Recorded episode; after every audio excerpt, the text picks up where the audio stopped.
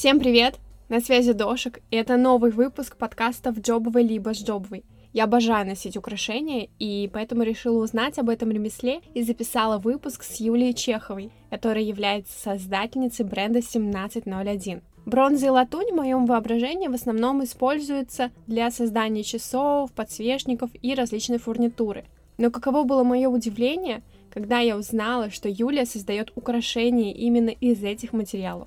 Мы с ней поговорили о производстве украшений, об используемых инструментах, а также о сложностях в работе в виде возможного негативного воздействия на здоровье ювелира. Юлия рассказала, как и почему с производства брошей она перешла в ювелирную сферу. Поделилась своими планами о построении семейного бизнеса. Думаю, что у нее все получится, и у бренда 1701 будет долгая история. Слушайте и вдохновляйтесь историей Юлии. Возможно, именно это вы искали. Я же, в свою очередь, желаю вам приятного прослушивания. Юлия, добрый день. Первый мой вопрос. Расскажите, как вам пришла идея создать бренд украшений? К этому я пришла в 2018 году, когда поехала учиться в Ярославль а, на курс вышивка высокой моды. На последнем занятии у нас была техника золотое шитье.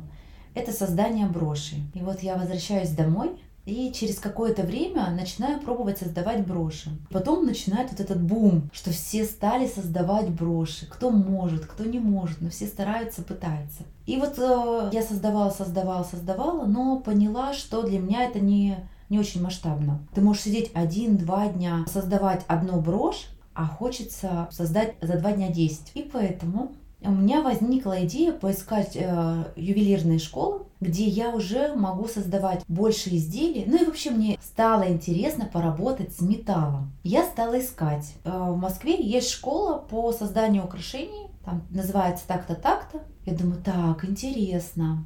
А я начинаю искать контакты, писать туда, узнавать, что за курс, вообще каким украшением будем создавать. А здесь получается инновационный материал, называется металл клей, пластичный металл по-другому. Это материал, состоящий из частиц драгоценного металла, э, связующего и там дистиллированной воды. И когда получается материал изначально похож на природную глину. То есть ты создаешь, просто ты как э, лепишь, так они и говорят, э, типа лепим, а создаешь лепишь, потом сушишь, обязательно нужно высушить и уже запекаешь там предобжиг, обжиг. Я нахожу, нашла контакты, списалась, звонил и мне спрашивают, а у вас э, есть печь? Я пишу, Александр, подскажите, пожалуйста, какая печь? Вот, оказалось, что это муфельная печь. Я, обдумав все, решилась поехать. Это был конец 2019 года. Мы отучились, и мне нужно было после курса, в конце уже декабря, начале января, принять важное для себя решение.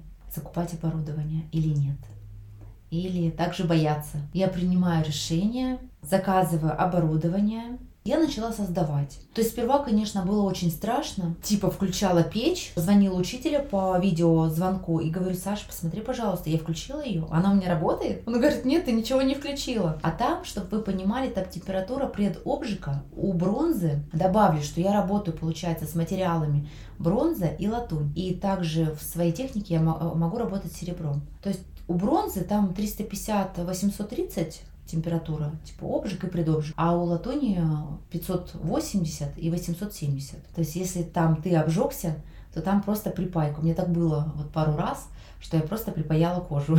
Так, а так не страшно. И вот получается в двадцатом году и все, и получается я стала пробовать. Ну, оборудование было, но нужно его было закупать, а так как э, когда ты садился создавать украшения, ты понимал, тебе этого не хватает, этого не хватает, и вот все постепенно. И к концу года только вот у меня а, как бы моя мастерская как-то вот обустроилась. Но я до сих пор закупаю оборудование. Вот так я пришла. Можно ли вас назвать ювелиром?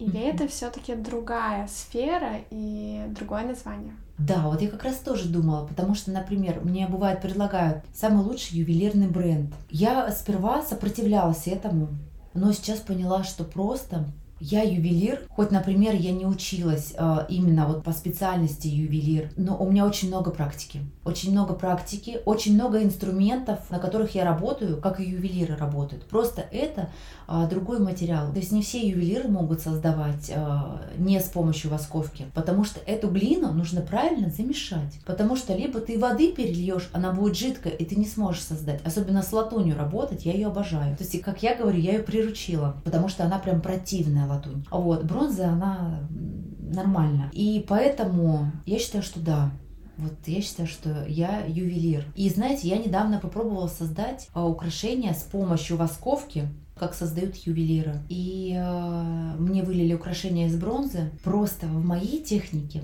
можно создавать крупные украшения. У, у ювелиров с этим сложнее. Поэтому я рада, что я сейчас поняла. Просто я думала, что вдруг я там еще буду добавлять, как ювелиры, как они создают. Но я поняла, что нет. Я буду продвигать свое вот направление, и вот мне это очень нравится. И если мы уж затронули тему производства, то есть, к примеру, у вас возникает идея, вот я хочу там такое-то кольцо, и как от идеи кольцо переходит в материальную вещь, которую можно носить, там, продавать и все что угодно с ней делать. Здесь получается много этапов, о которых нужно говорить, потому что, ну, как бы многие об этом не знают и не понимают э, ценность, почему, например, украшение может там стоить так дорого но оно же не ювелирное, то есть оно же не золото, не серебро, да, оно бронза, латунь, а там цена может там, варьироваться от 10 тысяч. Сперва что нужно сделать? Сперва нужно развести порошок. То есть это специальный материал, его ты разводишь дистиллированной водой, формируешь кусочек, похожий на глину.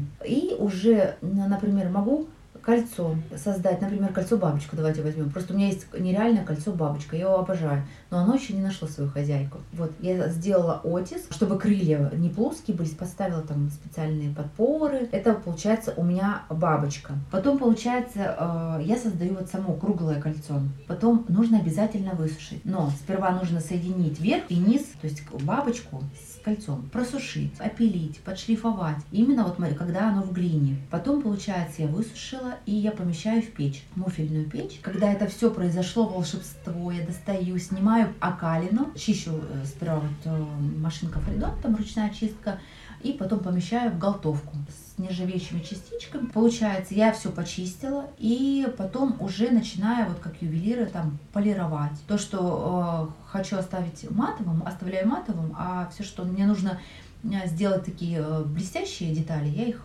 полирую все. И кольцо отправляется своей хозяйке или ждет пока свою хозяйку. А если говорить по времени, то сколько оно производится? То есть я, например, могу сегодня вот э, утром сесть, кольцо создать, за ночь его высушить. Просто у меня, например, мастерское оборудование и дома у меня стоит оборудование. А сейчас вообще печь я перевезла домой, там оно у меня все. Мне просто очень удобно, когда я сплю, оно там все печется. То есть если вот чокеры, медальоны, например, с ними попроще. Но ну, они тоже два дня. То есть крупные украшения, ну, три, три-четыре дня. Вот если так перестраховаться, потому что может возникнуть такой момент, что материал может треснуть ну просто удивляешься, то, что ты делаешь то же самое, то есть выпекаешь по той же температуре, не нарушая ничего, но просто бывает вот украшения, особенно крупные, например, если брать крупного диаметра украшения, вот круг, редкость, когда оно вот не треснет. Я уже вот сама не могу понять, ну что, вот то ли я как бы чуть-чуть не допекаю, ну как это я уже просто на своей практике уже проработала много. Круг ладно, то есть если он гладкий, а если вот фактурное кольцо, то его, конечно, сложнее, потому что если оно чуть-чуть, я как бы могу доработать материалом заново, все убрать трещины и заново запечь. А если трещина большая, то как бы что-то нужно думать Э, другое кольцо. Ну вот если это возможно переделать. Мне немного знакома сфера ювелирного дела, и там существует множество законодательных требований mm-hmm, и ограничений. Да. В том числе афинаж, это процесс очистки металлов от различных примесей, получать эти разрешения и так далее. Да. Сталкиваетесь ли вы с такими требованиями? Mm-hmm или, возможно, у вас какие-то свои требования, опять же, в зависимости от металла или там от размера или от вида украшения. Да, я как бы знакома с, э, с этой темой, но все-таки э, позиционирование у меня дорогая бижутерия. Если только рассматривать серебро, но из серебра я создаю не своего матери, э, материала, мне проще заказывать по моим моделям в литейном цеху. Поэтому а, как бы я просто наслышана. Я знаю, что сейчас очень ювелирным компаниям сложно. А мне на данный момент пока повезло, что вот я с этим моментом не сталкивалась. Вы уже сказали, что используете в своей работе бронзу, латунь. Латунь, да. И иногда серебро. Но опять же, там да. специфические какие-то да, требования. А вот относительно инструментов, Какие вы используете? С чем вы делаете там? А, Понятно, что я... это не а, молоточек чем, там, который. Создаю? Молоточек тоже есть. А, да, есть. Да, он есть тоже молоточек, такие же инструменты, с которыми работают ювелиры. Только, например, я там не пилю там, как они вот там пилят, всякие а, машинки там, а, которые профессиональные, там голтовки, муфельные печи, плюс всякие там, например, насадки, да, всякие фрезы там, а, это то, что тоже работают ювелиры, всякие полировки, всякие пасты, с этими ювелиры тоже работают, поэтому как бы мы в этой теме ну, пересекаемся в инструментах. Кратко отвечу, э, с чем работают э, ювелиры, на чем работают, э, на том работаю как бы и я. То есть у вас есть такой станок, опять же, да. из моих небольших знаний о ювелирном деле, есть станок, за которым сидит ювелир. У меня есть стол, у меня нет станка, то есть у меня есть два красивых таких деревянных стола, потому что вот э, недавно на мастер-классе я поработала вот на этом станке, но мне на данный момент вот я поняла, что некомфортно. То есть у меня стол, у меня стоит э, аквариум, где, например, я чищу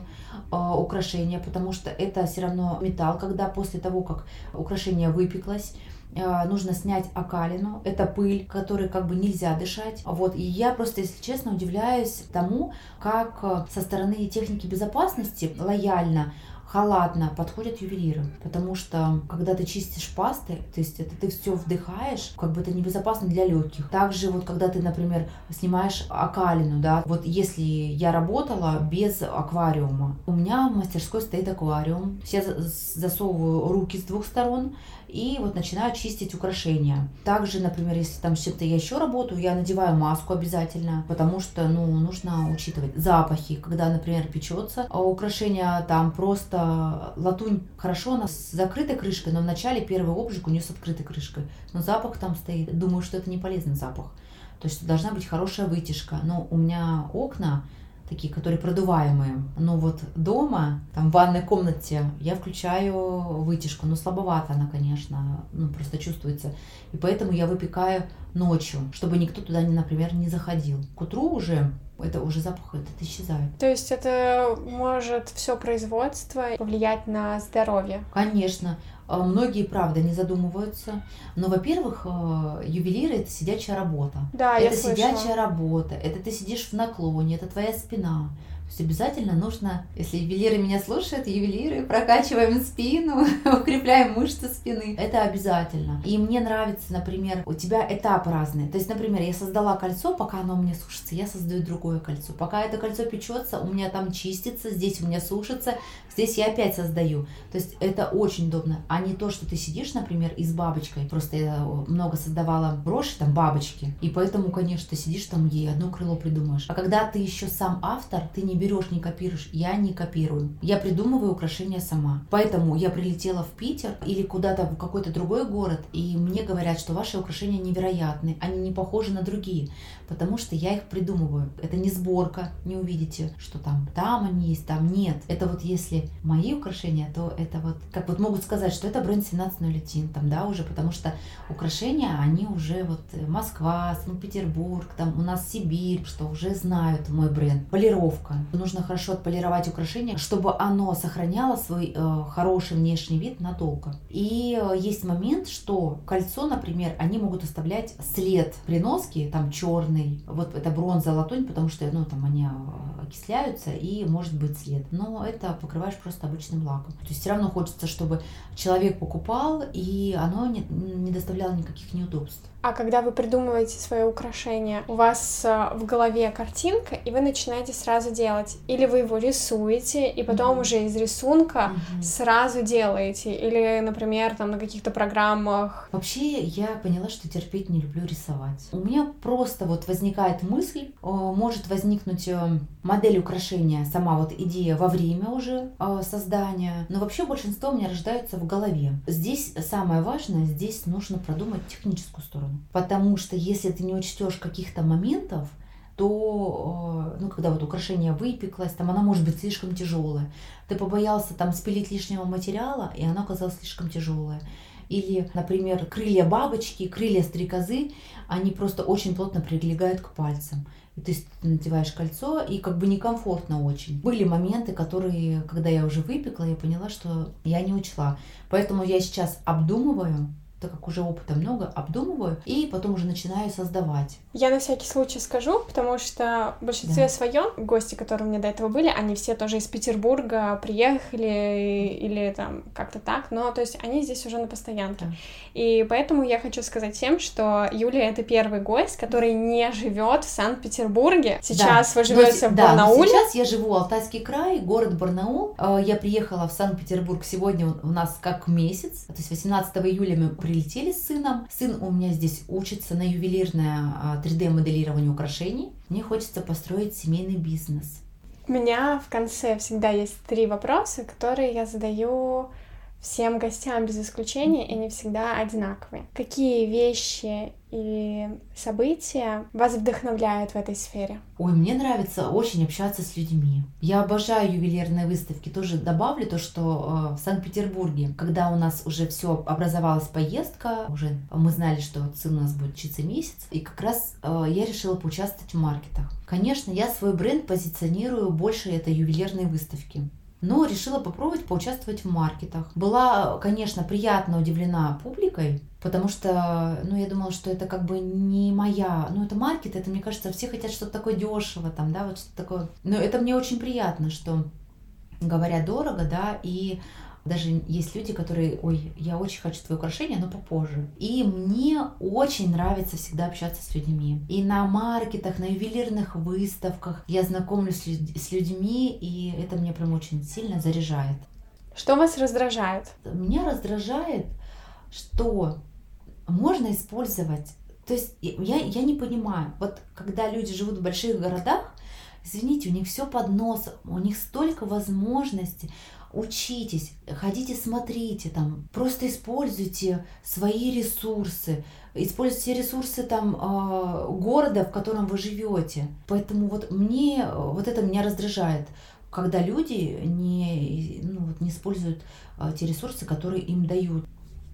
И вы начали уже говорить в ответ на мой следующий вопрос. Что вы можете сказать начинающим специалистам, которые либо сейчас планируют начать деятельность, либо делают такие маленькие первые шажочки в ювелирной этой сфере, в сфере производства украшений, чтобы предостеречь их от каких-то может быть, ошибок или неловкости каких-то, которые вы сами допускали mm-hmm. в самом начале. Что хочется пожелать? Да не бояться, просто брать и делать. Да я, бывает, сама так боюсь. Ну, то есть мне например, бывает страшно там что-то сделать, да, но я просто понимаю, или вот собраться, поехать, господи, ювелирные выставки брать. Я участвовала второй э, год в этом году, а в прошлом году у меня, например, был стол просто, то есть ювелирная выставка, в этом году у меня были витрины, а в прошлом году у меня был стол.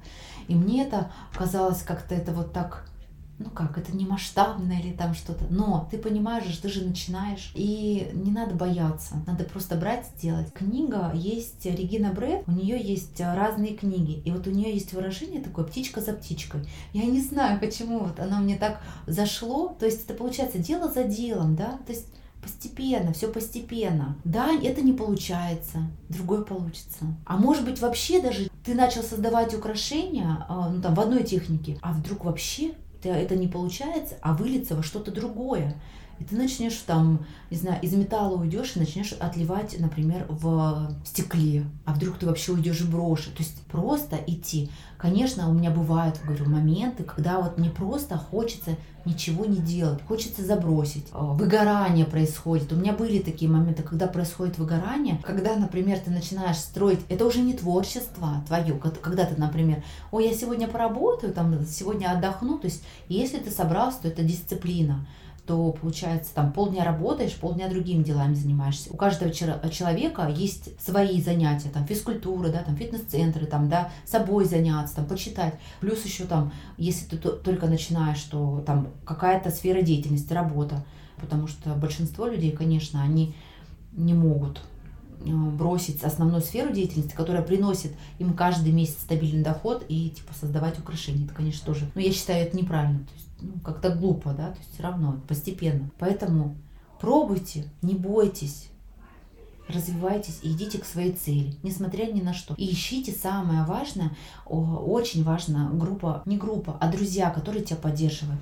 Потому что, когда вы начнете заниматься своим любимым делом, когда оно вам будет, конечно, все будут говорить вам, что, ой, это творчество, ну, как бы, потому что им, если я занимаюсь серьезно, начинаю заниматься серьезным делом, они еще такие говорят, ага, красивая такая, так, семье хорошо, там хорошо, а еще и создают украшения. Юлия хотела сказать, какой же ты неприятный человек и как я тебе завидую. Просто потом обратите внимание, что многие, даже твои друзья, а они просто будут от тебя вот уходить. Но будут появляться другие друзья. Спасибо вам большое, Юлия. Мне было очень приятно с вами поговорить и узнать намного больше о ювелирном деле, которое для меня немного знакомо, но в любом случае это как такой отдельный мир, существующий параллельно вместе со всеми другими мирами и другими сферами. Кто дослушал нас до конца, да, да. я тоже вам благодарна безмерно и подпишитесь на мой подкаст, чтобы не пропускать новые выпуски. Обязательно расскажите про этот выпуск всем своим друзьям, близким и знакомым, чтобы история Юли вдохновила их на что-то большее и, наконец-то, подтолкнула на занятие тем самым любимым и важным делом. Так что всем пока!